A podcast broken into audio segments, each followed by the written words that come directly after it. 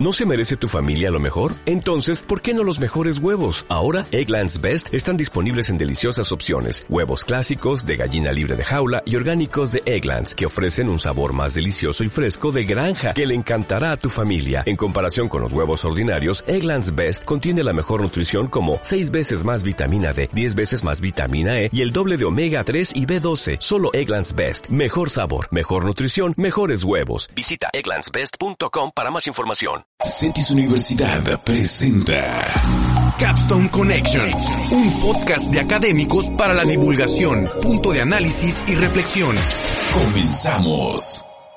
Hola, sean ustedes bienvenidos y bienvenidas a este tercer episodio de ya la tercera temporada de Capstone Connection, un podcast para la divulgación, un punto de análisis, diálogo y reflexión.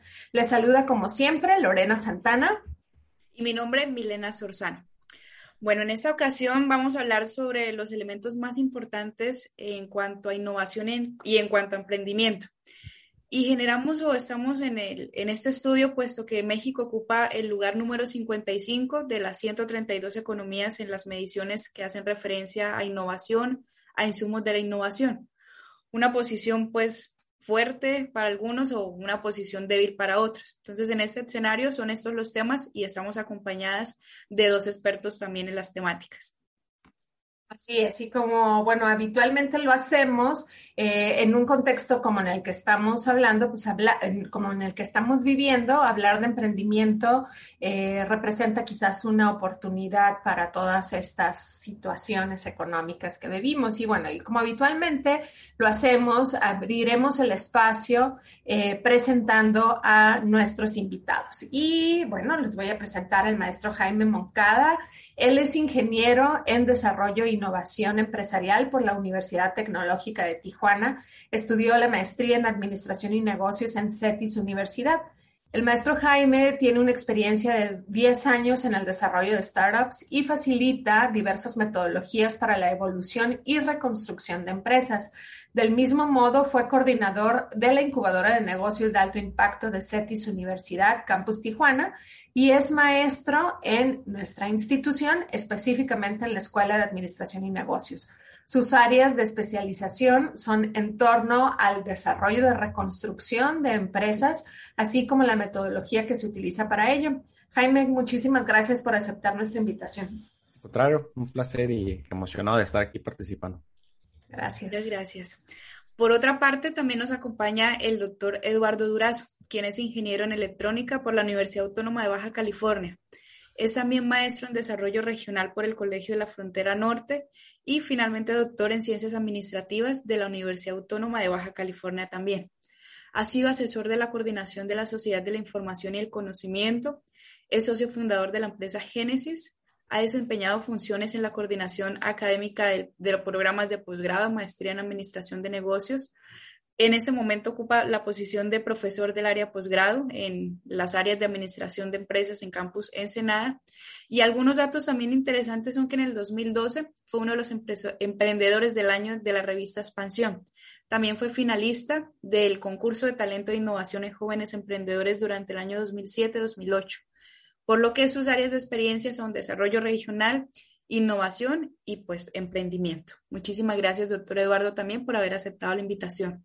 Al contrario, gracias a ustedes y un saludo a toda la audiencia. Pues bien, eh, entremos ahora en materia, como bien dice Milena y, y, como ustedes escucharon, la trayectoria de nuestros invitados, pues bueno, nos da oportunidad de hablar sobre estos dos temas tan importantes, innovación y emprendimiento.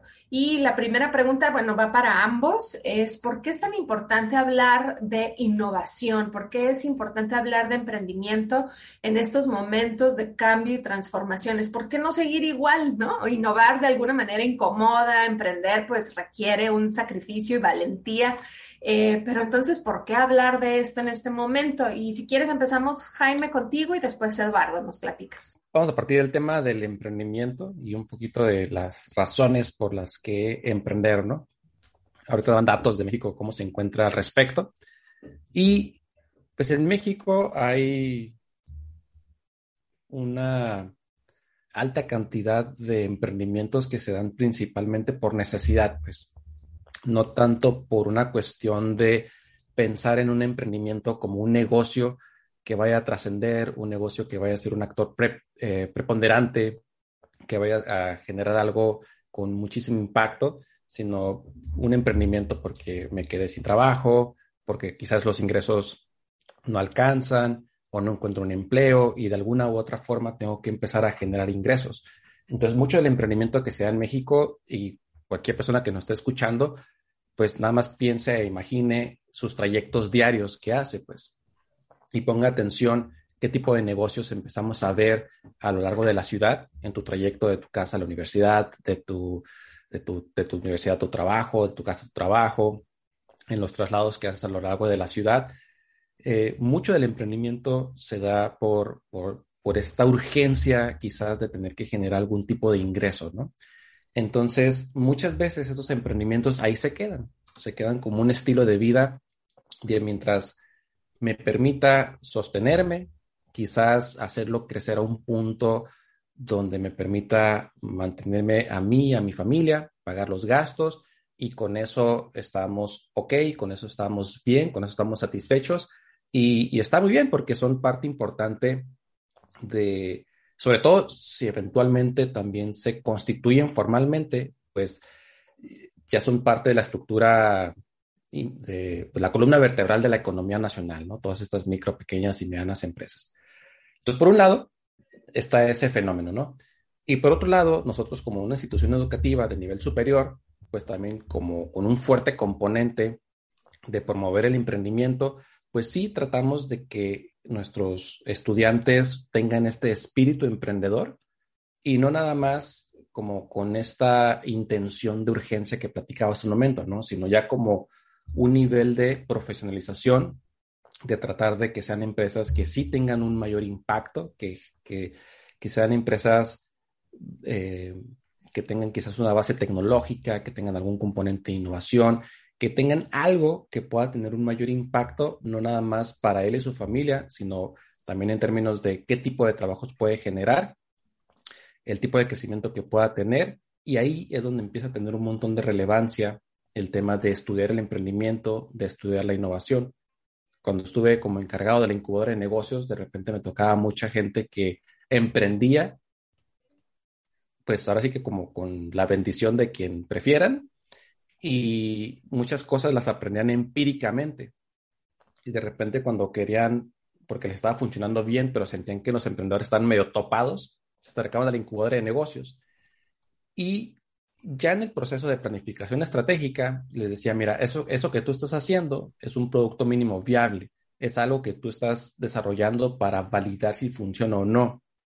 O esto que estabas anotando en tu libreta, pues es un, un estado financiero, es una estructura de costos, que ellos no le llamaban de esa forma, pero lo ah. estaban haciendo por intuición o de forma empírica o alguien les dijo que lo hicieran, pero no tenían como que las bases de que eso así se llamaba o de que existe toda una metodología detrás. Entonces, para ser puntual con la respuesta, parte de la importancia de estudiar el emprendimiento, pues es también todas estas herramientas que pueden servirle a alguien que tiene una intención de poner un negocio, pues tratar de que tenga un mayor impacto, que se formalice, que abone pues parte también de la economía nacional generando encadenamientos productivos, etcétera. Y bueno, de ahí parte también eh, mucha de la relevancia de estudiar este fenómeno. Por supuesto. Sí, gracias, Jaime. y me parece relevante, ¿no? Estas dos diferenciaciones, porque como bien lo dices, y parte de los ejercicios que de inicio, ¿no? Cuando empiezas a dar la clase de emprendimiento, es revisa la ciudad y revisa cuáles son estos tipos de emprendimiento que hay en, en, en, tu ciudad, ¿no? Y, y, sí, muchos es por necesidad y lo vemos y lo vimos en estas situaciones económicas, bueno, dónde hay estos negocios y cómo algunos permanecen, algunos se convierten en grandes empresas a lo largo del tiempo. Eh, y no, sin saberlo, eh, estos procesos de innovación, pues a lo mejor es la idea de una familia, la idea de alguien, ¿no? De un miembro de la familia, pero la, la, necesidad de generar impacto a través de, la innovación sin duda necesita, necesita educación. Eduardo, ¿por qué es importante hablar de esto?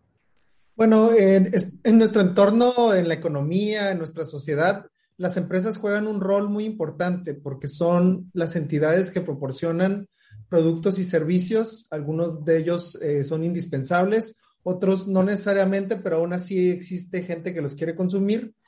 Y la innovación y el emprendimiento son el mecanismo que este mundo capitalista, por así decirlo, eh, ha creado para que vaya evolucionando este entorno.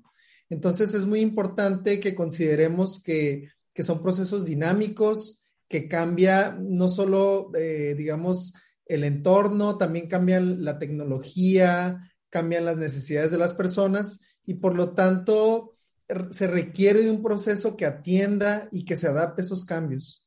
Eh, el emprendimiento también desde mi perspectiva es, digamos, una forma en la cual las personas ponen en práctica eh, los temas que les interesan, pero desde un punto de vista productivo.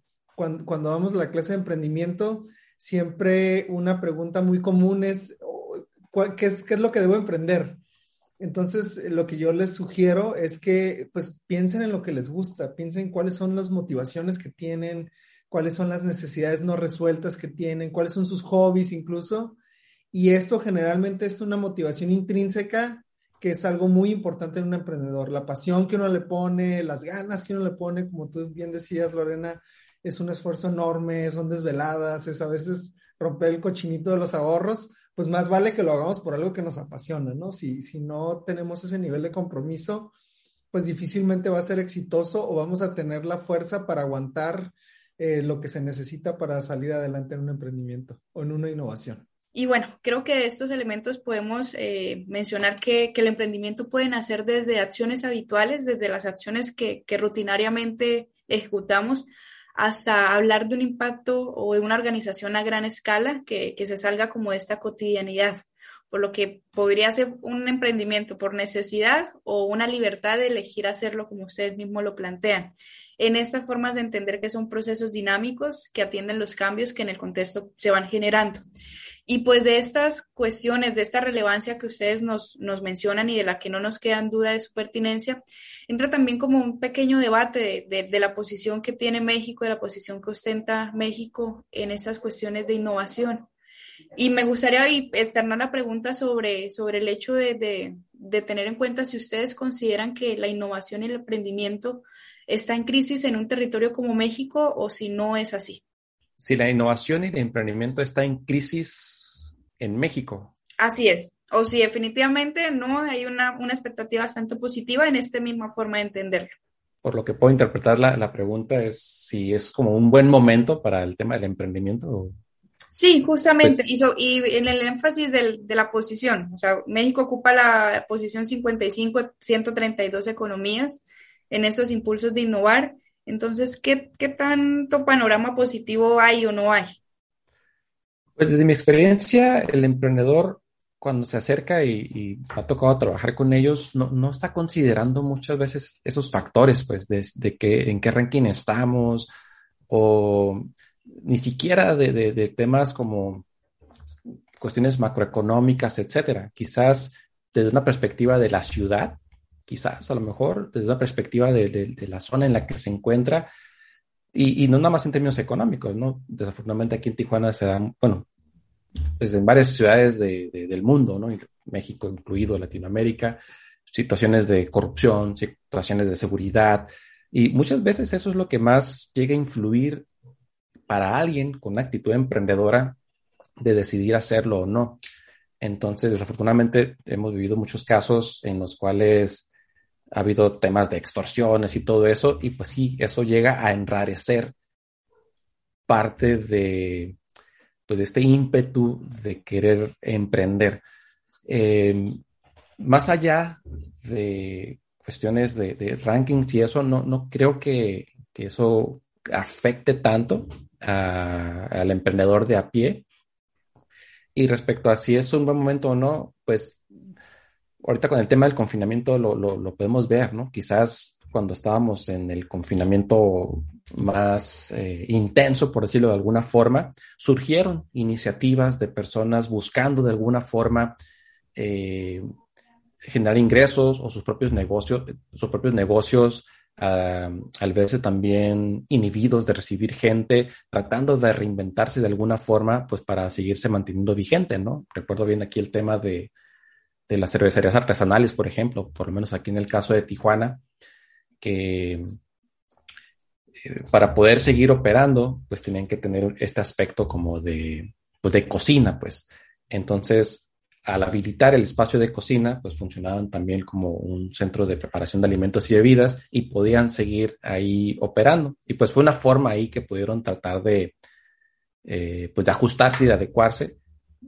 Muchos otros negocios no lo lograron hacer y bueno, pues estamos también al pendiente de las estadísticas que vayan a estarse publicando en los próximos meses respecto a cómo ha venido impactando pues este tema del confinamiento en, en el tema de los negocios. Eh, pero más allá de eso, te digo, pues la actitud emprendedora también tiene que ver mucho con, con esta cuestión de, independientemente si es el mejor momento o no, pues tratar de, de, ejecutar, ¿no? Que también esa es una cuestión intrínseca de lo que distancia y diferen, diferencia de alguien que puede tener muchas ideas a lo que ya es un emprendedor que pone en marcha un negocio, ¿no? que es la capacidad de ejecución. Muchas veces hemos conocido a personas que nos platican, traigo esta idea, traigo este proyecto, lo vemos en dos semanas y traigo esta otra idea, traigo este, este proyecto y se terminan por no ejecutar las ideas. Y bueno, pues un elemento de las características intrínsecas de un emprendedor, pues es esa capacidad de, de poner en marcha, de ejecutar, de materializar. Muchas gracias, maestro Jaime. Y no sé si el doctor Eduardo también en esta forma de, pues, de visualizar la situación en términos generales, para ya entrar posteriormente a las particularidades de qué necesitamos para emprender y cuáles son las mejores maneras, eh, ¿qué, ¿qué, posición tendría usted? Bueno, yo lo que considero es que definitivamente, eh, dependiendo de cómo se vea eh, el, emprendimiento y la innovación, podemos hablar o no de una crisis. Es decir, eh, en el, digamos, cuando recién se empezó a estudiar a nivel regional, por lo menos, los temas de innovación, nos comparábamos mucho, por ejemplo, con Silicon Valley, que es como esta referencia obligada cuando hablamos de innovación. Y pensando en México, eh, pues no estamos ni cerca de ser Silicon Valley, pero yo creo que a estas alturas tampoco ya queremos serlo. Eh, creo yo que hablando de México, y yo, yo, estoy ahorita en Ensenada, para la audiencia que nos escucha, que, que nos ubique un poco. Eh, Ensenada, eh, pues es reconocida, creo que ya a nivel mundial, por el tema de la gastronomía, por el tema del vino, por el tema de la cerveza artesanal. Entonces, justo eh, como mencionaba Jaime, pues hay muchos emprendedores ahora con esos temas, pues porque ese es un activo que, que definitivamente con el que sí podemos competir es decir, tenemos productos de mucha calidad, tenemos un entorno, eh, un entorno muy bonito que podemos presentar. Entonces, yo creo que, que hay crisis. Mmm, sí podríamos estar mejor. No estoy diciendo que estemos, eh, digamos, en un estado ideal, pero, eh, pero yo creo que sí ha cambiado ya la mentalidad con respecto a, a cuál es la aproximación que debemos tener con respecto al tema del emprendimiento y solo recordar pues que las épocas de crisis son justo oportunidades para algunos emprendedores. Justo, justo hacía estas anotaciones que mencionabas, Eduardo. Eh, estas, y bueno, también Jaime, ¿no? Estas condiciones del entorno determinan de alguna manera el tipo de emprendimiento y, y si estamos o no en crisis, pues claro, hay algunos fondos que se dejaron de, otorgar eh, en esta nueva administración y también los mismos fondos a nivel global van cambiando porque las necesidades eh, de el, del tipo de emprendimiento van cambiando, ¿no? Porque el entorno es distinto. A lo mejor eh, sería interesante analizar qué tipos de emprendimiento se generan a consecuencia de la pandemia, eh, más en temas de salud, más en tecnología, más en temas de bienestar. Eh, pero creo que, que es importante identificar también, pues bueno, este contexto de innovación. Todas las crisis, como bien lo decías ahorita, eh, Eduardo y eh, Jaime lo mencionaba en, su intervención anterior, pues bueno, ah, se, emprende por necesidad, pero este momento de crisis que llegas a tener como un cambio, un parteaguas, pues bueno, el emprendedor dice, esa idea que ya la traía, pues a lo mejor es momento de ejecutarla, ¿no? Y esa idea, eh, y siempre lo, lo comento con los estudiantes, no, es que no quiero decirlo porque es mi idea ¿no? Y, pues bueno, eso, es muy clásico en, temas de emprendimiento, pero realmente la idea es de quien la ejecuta al final de cuentas, ¿no? Eh, entonces, eh, si, no está registrado, pues bueno, la idea es de quien la ejecuta, ¿no? Y, este contexto de innovación también tendríamos nosotros que reflexionar qué tipos de emprendimientos son los que se, se, necesitan en un país como el nuestro, sobre todo haciendo esta referencia que, bueno, a lo mejor ya no, ya no queremos tener o ser como Silicon Valley porque no tenemos otras condiciones similares a las de ellos para emprender. Entonces, pues bueno, ¿qué tipos de emprendimiento hay? ¿Qué tipo, cómo se construye esta cultura emprendedora en las regiones, no? Y en ese sentido me gustaría preguntarles también a los dos, y, empiezo en esta ocasión contigo, Eduardo, y después Jaime, eh, ¿cuál consideran ustedes que es la mejor forma de iniciar un negocio? ¿no? No sé si lo quieran mencionar en pasos o alguna recomendación para quien nos está escuchando y, y tengan esta idea. ¿Cuál es la mejor forma de iniciar un negocio? La, forma, digamos, clásica de iniciar un negocio es a partir de identificar una necesidad, una necesidad no resuelta, pero lo que mencionaba en mi comentario anterior, yo creo que eso se tiene que aderezar con un interés personal, es decir, un, un interés a partir tal vez de la experiencia propia, de, algún hobby, de, algún, alguna clase que a lo, mejor tomamos y que nos dejó ahí una semillita sembrada. E, y, actualmente, eh, digo, ya tiene algún tiempo, pero una de las eh, alternativas es lo que mencionaba Jaime hace un momento, hacer un producto mínimo viable, es decir, eh, el menor esfuerzo que podemos tener y tiempo que podamos dedicar a generar un, una probadita, vamos a decirlo así, de la experiencia que queremos generar en nuestro usuario, ya sea un producto o un servicio, porque eh, generalmente, a pesar de que podamos tener muy buenas ideas, como lo mencionabas Lorena, eh, generalmente pues el mercado manda en el sentido de que nos va a decir exactamente qué es lo que de nuestra propuesta le sirve y qué es lo que va a descartar.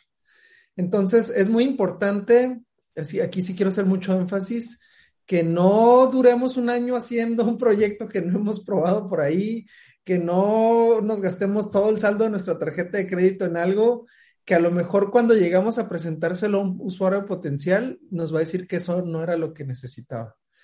Porque, ¿qué pasa? Pues también entra un poco nuestro ego, ¿no? Dice, no, oye, si ya me gasté mi tarjeta de crédito, si ya dure un año, pues yo quiero que funcione, ¿no? Y, y ¿qué pasa en cambio si le dedicamos un poquito de dinero, esfuerzo y tiempo, lo probamos y alguien nos dice que lo cambiemos, vamos a, ponerlo en perspectiva, que le dediquemos una semana a hacer un prototipo y alguien nos dice, cámbialo, bueno, a lo mejor cambiarlo nos pega un poquito en el ego, pero no tanto, ¿cierto? Nos, nos va a decir, bueno, sí, lo voy a cambiar estos, estos elementos y seguramente tendrá una mayor aceptación en nuestro mercado.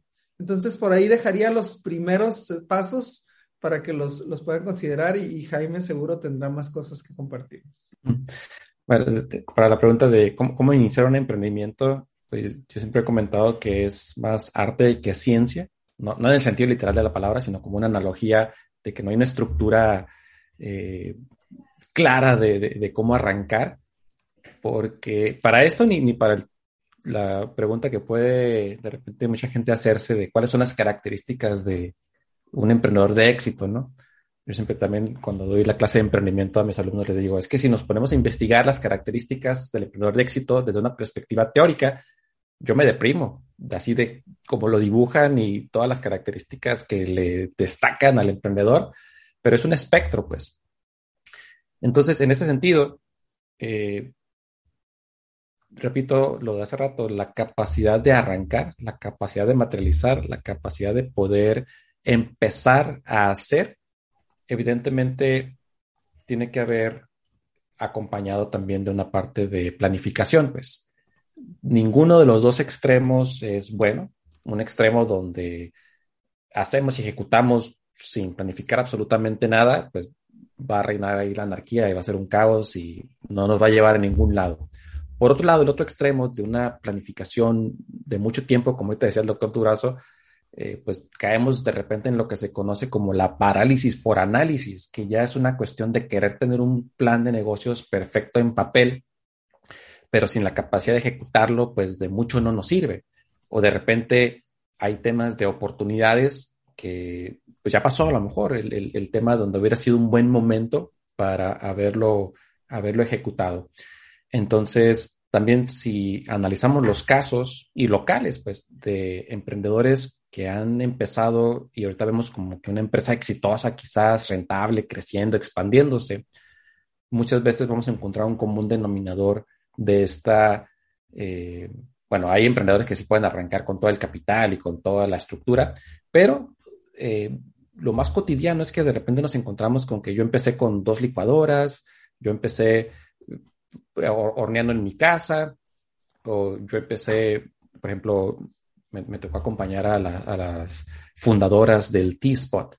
Entonces no, no, arrancaron con el establecimiento, bueno, es una casa de té, no, no, arrancaron con el establecimiento, sino que arrancaron vendiendo té a granel a través de una página de Facebook y tratando de validar de que las personas estaban interesadas en tomar té y que hubiera compras recurrentes y las entregas eran de manera personal, pero estaban validando de alguna forma que las personas querían eh, tomar té, que lo estaban comprando y también una forma de irse capitalizando y también que cuando abrieron su establecimiento, pues de alguna forma ya tenían un, una cartera de clientes, por decirlo de alguna forma, ya tenían seguidores que conocían la marca, que cuando abrieran la casa de té no era abrirla y hablarle a la gente para que vinieran, sino abrirla e invitar a nuestros usuarios que ya lo están consumiendo a que vengan ahora a vivir la experiencia en nuestro establecimiento.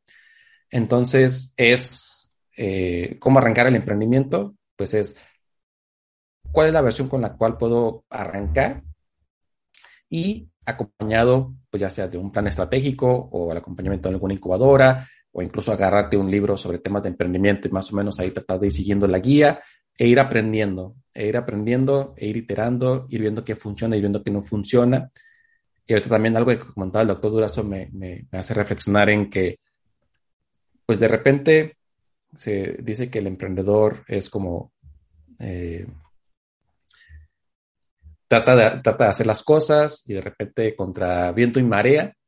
Y de repente también hay que tener mucho cuidado cuando algo es eh, constancia, disciplina, seguir y hay que identificar cuándo ya se convierte en obstinación, porque eso también ya de repente, y, y, es una línea muy tenue que de repente no sabemos si ya estoy obstinado y y, obcecado en que ya estoy con, con, esto que las evidencias, la gente me está diciendo que no funciona, no se está vendiendo el producto, no lo estoy pudiendo posicionar y, y cuando sí es constancia y cuando sí es disciplina, ¿no? También a veces hay que tener eh, cuidado con, con, con, que no se convierta en eso. Creo que en esta explicación de, de cómo iniciar un negocio tenemos varias etapas aquí definidas. Eh, interés personal, que puede estar eh, relacionado a un deseo propio, a un conocimiento, áreas de experticia, la identificación de una necesidad, pues que, que valide como tal que, que, se puede o no materializar esta, esta, esta idea, este proyecto, lo que está muy aunado al, a las etapas de lo que es la formulación y la evaluación de proyectos, todo lo que de forma estructurada esto conlleva. Y podríamos finalizar con hablar de la capacidad de materializar, eh, pues la idea planificada en torno a todos estos elementos de, de qué tanto análisis, de que no haya ni un poco eh, sustento de análisis, pero tampoco demasiado para llevar las cuestiones a la práctica. Entonces agradecemos también esta forma tan clara de, de, manifestarnos y de manifestarles a todos el cómo iniciar una idea de negocio. Eh, en este mismo sentido, el objetivo también sería conocer desde su gran especialidad qué característica consideran que, es imprescindible, que es primordial cuando emprendimiento estamos hablando, qué no puede faltar, más allá de estas etapas o más allá de entender esta forma de iniciar un negocio, qué no podría faltar. No sé, maestro Jaime, si podemos iniciar con usted. A ver, déjame pensar un poquito qué es aquello que, que no pueda faltar, ¿no? Porque eh, pues, estuve trabajando con, oficialmente, digamos, con arriba de 200 emprendedores Eh, de manera extraoficial, no sé, no tengo la menor idea de, con cuántos emprendedores he trabajado, ya sea en mentorías, participando como evaluador de proyectos, etcétera, ¿no? Y siempre he puesto mucha atención de tratar de identificar como que estos comunes denominadores de, de, las personas con esta actitud de emprendimiento y, sinceramente no he encontrado esos, esos comunes denominadores que, que podamos tener así como precisión en, en, que esto es.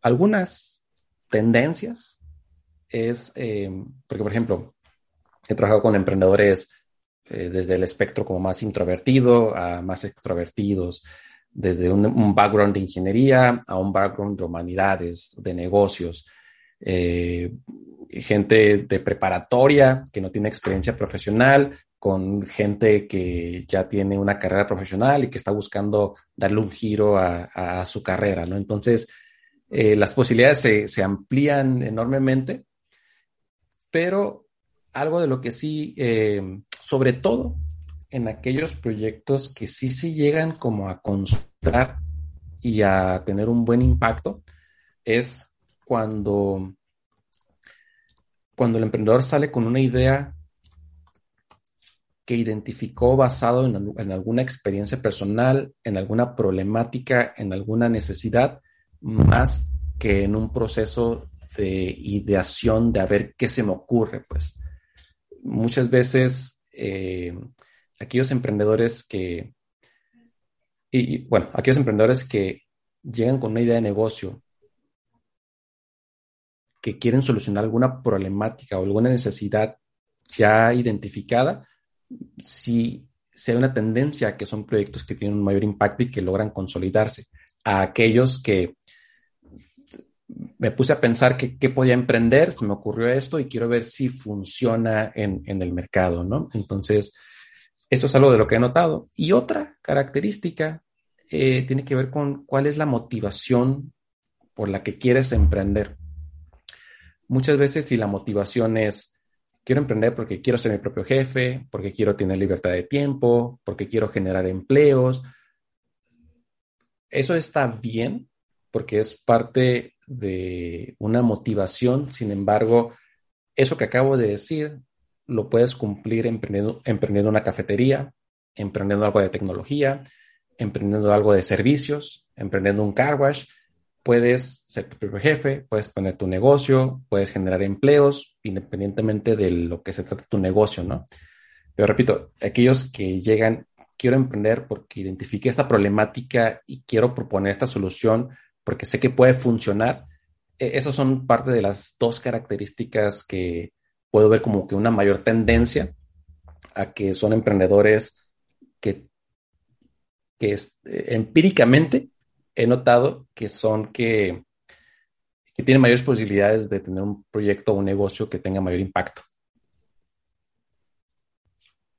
Perfecto. Y Eduardo, ¿cuáles consideras que son así como lo primordial? Eh, bueno, regreso al comentario anterior, es decir, algo que no puede faltar es una validación del mercado de nuestro producto. Eh, creo yo que, que, es un paso muy importante. También diría que, que siempre, a pesar de que pareciera que todo está resuelto, todo está ya hecho, siempre podemos poner un toque personal en, la oferta de negocios que tengamos nosotros. Y, aquí es, creo yo, donde el concepto de emprendimiento e innovación muchas veces es difícil de separarlo, porque generalmente eh, pareciera que, que, son detalles pequeños, pero muchas veces en la decisión de compra de un cliente, esos detalles que pueden surgir de necesidades no resueltas son lo que hace la diferencia entre que yo compre en un lugar o compre en otro lugar.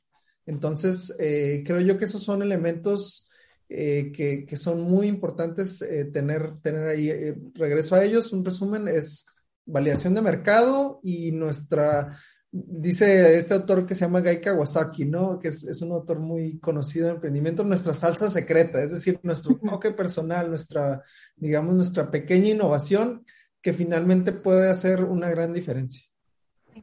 Sí, sin duda. Y esta parte de identificar qué estás resolviendo, ¿no? A lo mejor puede ser, eh, pues sí, alguna necesidad personal, pero en tu andar te diste cuenta de esta necesidad de la sociedad y entonces tienes las ganas, tienes el ímpetu, estás, eh, esta pasión, ¿no? Eh, lo, ya lo has validado, me parece bien importante lo que mencionabas en, la, en tu intervención anterior también, en donde pues no hay que enamorarnos, o sea, sí hay que enamorarnos, pero hay que dejar ir, ¿no? Un poquito en, ese sentido. Eh, Nada más ahí me gustaría también resaltar algo de lo que dijo el, el doctor Durazo, esta cuestión de que ya está todo inventado, ¿no? Y eso es un completo mito que a veces está alrededor de todo este tema de la creatividad, de la innovación, etcétera, ¿no? Ya está todo inventado y por eso no, no, no hago algo, ¿no? Más bien es lo, de la salsa secreta o el elemento diferenciador, lo podemos ver en muchísimos casos, ¿no? Por ejemplo, no sé, en, por ser un ejemplo muy práctico, en las cafeterías. O sea, aquí en Tijuana, por lo menos, estamos viviendo como que un boom de, de, de cafeterías y aquí lo interesante es de que cada cafetería te empieza a dar una, una propuesta de valor. Pues. Hay unas cafeterías que es más el espacio, lo confortable que está o lo bonito que está y que es un lugar casi, casi como para irte a tomar la foto y hacer el check-in y el café termina, y, el café termina quedando como en un segundo plano. Y hay otras cafeterías que están centradas en el producto, y que tienen métodos de extracción para el café que no encuentras en algunas otras cafeterías, que tienen un menú de granos de café, que si eh, tú llegas como un neófito en cuanto al conocimiento del café, como que un menú de, como que un menú de granos de café y que por regiones y que altitudes y qué tipos de grano, etcétera. Entonces, a pesar de que hay muchas cafeterías, siempre hay espacio porque el, tema de valor que le ofrezco al mercado, la palabra valor es muy subjetiva, pues lo que para mí puede ser relevante, que quizás yo estaría más, más al, inclinado al espectro como del producto del café, me gusta el café, quiero aprender sobre el café, si este café eh, trae granos de otros lugares que, me gustaría probar, ahí es. hay otras cafeterías más centradas como que en la experiencia, en el espacio, que no me interesa el grano, de dónde lo traen, no me interesan los métodos de extracción, es más, el café ni es café, ¿no? Ya échale crema chantilly, ponle canela, ponle cajeta, ponle granitos de chocolate, porque no es relevante e importante el tema de, del café para esta persona, ¿no? Entonces, esta cuestión de que ya está todo inventado, eh, pues no, eso es un mito, es algo que tenemos que empezar a descartar y aquí es donde empieza a tomar mucha relevancia el tema de la innovación, pues, o sea, pues a lo mejor no estoy innovando en el producto en sí, pero quizás lo que engloba parte de la experiencia, lo que tiene que ver a lo mejor con el customer engagement de, cómo trato a, los usuarios que se acercan, eh, quizás innovar en el tema de los procesos, de cómo fabrico, cómo preparo el café, no lo sé. Entonces, eh, ahí es donde empieza a tener como que la relevancia el tema de la, de la innovación también. Claro. Eh, ahorita que estabas hablando en tu ejemplo de café, nomás veía la cara de Milena, ¿no? iba a preguntarme que dónde es. Ah, ok. Pues hay varias. Como colombiano necesitas darte un tour por todos esos lugares.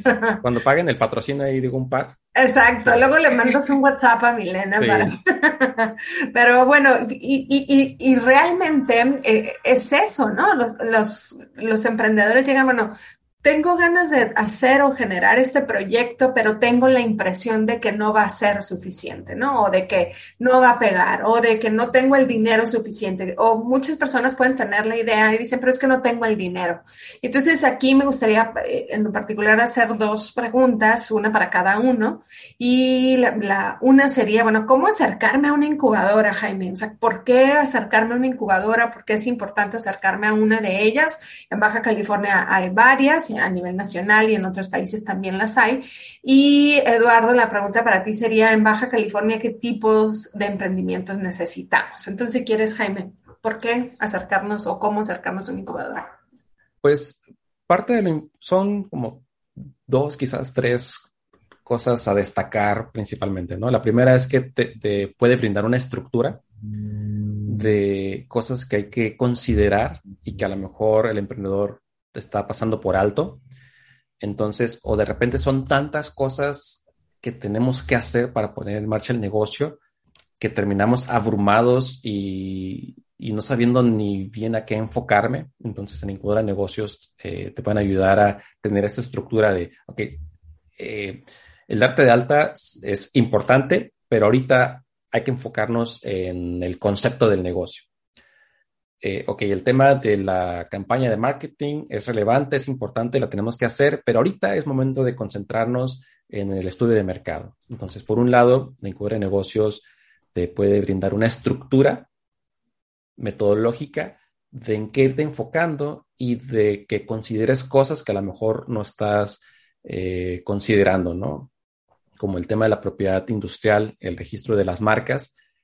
De repente es algo que los emprendedores muchas veces lo resuelven en, sin tanta, eh, pues como que al ahí se va, y para que eventualmente termine siendo un factor incluso de riesgo de cierre de demandas. Eh, y ha habido un montón de casos aquí en Tijuana y en Baja California en general de historias terribles de negocios que por el tema de la marca que le puse a mi empresa, a rato estoy metido ahí en unos, en unos problemotas, ¿no? Entonces, eh, prueba. Lo segundo es la, experiencia de los consultores que te pueden dar en la incubadora de negocios. Eso es más valioso, pues, porque ¿cómo hacer un plan de negocios?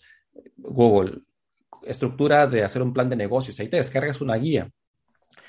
Y hacer un plan de negocios es, eh, bueno, para los que estamos en el área económica administrativa, pues es relativamente sencillo, una estructura metodológica hacer un plan de negocios y en, un, en, una incubadora te van a ayudar a hacerlo, pero no, no es lo valioso que te ayuden a hacer un plan de negocios, sino lo valioso es todo el acompañamiento y la consultoría que te pueden dar. Ese es el valor agregado de aportarle también elementos a, a este, a este plan estratégico de negocios, ¿no? Y, y lo tercero, hablando en términos de acceso a financiamiento, pues las incubadoras de negocio también son vehículos para acceder a muchos de estos fondos, ¿no? Eh, instituciones municipales como la Secretaría de Desarrollo Económico de Tijuana o instituciones de Secretaría de Desarrollo Económico de los estados piden muchas veces que para brindarte un financiamiento hayas cumplido con un proceso de incubación con alguna de las incubadoras que ellos tengan como acreditadas, pues entonces esas son tres cosas, ¿no? Te da estructura, te aportan valor a través de la experiencia de los consultores y son vehículos de acceso a financiamiento también. Es perfecto. Muchísimas gracias. Y Eduardo, en Baja California, ¿qué tipos de emprendimiento necesitamos ante este contexto cercano a Estados Unidos? ¿En dónde nos estamos, estamos ubicados? ¿Qué tipos de emprendimiento? Digo, la, respuesta segura es decir, emprendimientos que tengan mucho valor agregado. Pero eh, más allá de esto que puede sonar una abstracción, creo yo que, debemos de aprovechar eh, las fortalezas que tenemos aquí en la región. Es decir, una fortaleza, como bien lo mencionaste, es la parte transfronteriza. Eh, de hecho, eh, hay un ejemplo bien claro en el tema de la cerveza artesanal. No es casualidad que seamos uno de los estados, digamos, con mayor eh, con una mayor proliferación de empresas exitosas en cerveza artesanal, pues es porque San Diego, que, es una de las ciudades más importantes en el tema, tiene a la mano todos los insumos que se necesitan para hacer la cerveza. Entonces, ese es un ejemplo que nos da, digamos, una mirada a cómo estos elementos con los que contamos en la región, si los sabemos aprovechar, si los identificamos, pues pueden ser eh, un factor que genere una ventaja en términos de, con quién estamos compitiendo. Creo yo que también eh, algo muy importante es saber a, quién le vamos a ofrecer el producto y cuáles son esos, esos competidores que vamos a tener, que pueden ser directos o indirectos. Es decir, estamos compitiendo en un mercado global, a lo mejor decimos queremos hacer un videojuego o un software, pues significa competir en un mercado muy global. Eh, cualquiera que lo suba a la nube de Internet podrá competir ahí. Pero ¿qué tal que decimos, no, yo lo que quiero es mm, poner un food truck? Bueno, seguramente será un mercado, digamos, más acotado. Eso no quiere decir que sea un mal mercado, al contrario, puede ser algo bueno, porque finalmente la proximidad a un producto o un servicio la decidimos en términos de, de estas decisiones de compra. A menos que sea un food truck muy rico, Si, si no está cercano a mi casa o cercano a mi trabajo, pues probablemente no voy a ir tan seguido a él, ¿cierto? Eh, entonces es muy importante que analicemos nuestro contexto, que volteemos a ver a nuestro alrededor. Eh, lo decías tú, Lorena, cuando eh, damos las clases de emprendimiento, lo primero que hacemos es que volteen alrededor con estos ojos de identificar necesidades, con estos ojos de, de tener propuestas de negocios. Y, y, eso, ese elemento lo podemos hacer, esta metáfora, no solo en términos de lo que vemos a nuestro alrededor físicamente, sino también las oportunidades que nos da la tecnología. Eh, ahora los emprendedores actuales tienen eh, ahí los buscadores en Internet que les dan un montón de información. Más bien ahora lo difícil es discernir cuál es la información valiosa de la que no lo es.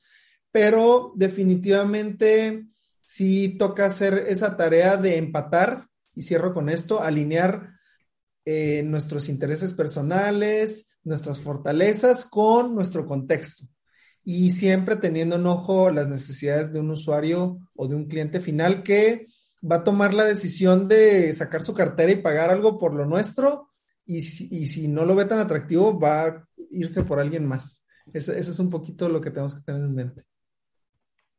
Pues muchísimas gracias, doctor Eduardo, en este sentido y pues el manifestarnos eh, la cuestión de qué necesitamos, eh, qué más emprendimientos. Ya en este cierre, pues acostumbramos en esta tercera temporada a hablar de con qué nos quedamos. Entonces, algunos de los puntos que podemos destacar eh, son que existen diferentes razones por las que podemos generar un nuevo emprendimiento y pues es necesario identificarlas, ya sea una necesidad propia, un deseo innato u otras motivaciones que esto estén relacionadas. Eh, otro de los puntos también que rescatamos es el realizar, el, el que se han realizado esfuerzos para profesionalizar la actividad emprendedora que tenga su estructura y pues tenga esta validez eh, en lo que profesional, profesionalizarla implica. Otros elementos también que, que queremos demarcar, que queremos eh, pues mencionar es la selección el seleccionar de manera adecuada e incorporar las cuestiones de la tecnología y las comunicaciones en este mismo espacio y en este mismo contexto de que hay muchas cosas por elegir, pero tenemos que ser bastante inteligentes en elegirlas. elementos también relacionados con establecer las necesidades y conocer y satisfacer esas necesidades de lo que podríamos llamar cliente potencial o a quien vamos a estar dirigidos, que también está muy aunado a la validación de la idea necesitamos evaluar y creo que en esto han sido bastantes reiterativos en el momento de antes de la ejecución, pues tener claridad de que pues hay un panorama positivo para su implementación. También dos elementos aunados a esto, los perfiles de los emprendedores son tan diversos como las propias características humanas y una de las cosas más importantes que desde las primeras, los primeros episodios hemos mencionado es que la innovación y el emprendimiento pues se hacen imprescindibles en estos tiempos pues de crisis. Muchísimas gracias de nuevo por, por su participación, por el aceptar y por, por todos estos puntos tan interesantes y tan importantes. Así es, Milena, gracias. Me sumo a esto. Eh, para quienes nos escuchan, vuelvan a ponerle eh, play a, esta, a este episodio, sobre todo si traemos o traen una idea para desarrollar, que seguro, seguro la traen por ahí. Revisen dónde están las incubadoras. CETIS Universidad cuenta con incubadora de alto impacto en los tres campus, es decir, en Ensenada, Mexicali y Tijuana.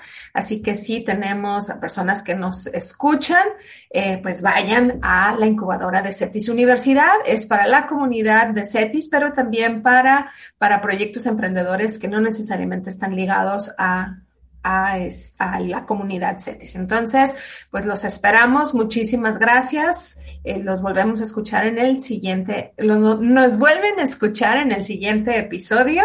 Eh, recuerden Capstone Connection. Gracias. Esto fue Capstone Connection, un podcast de académicos de CETIS Universidad para la divulgación, punto de análisis y reflexión.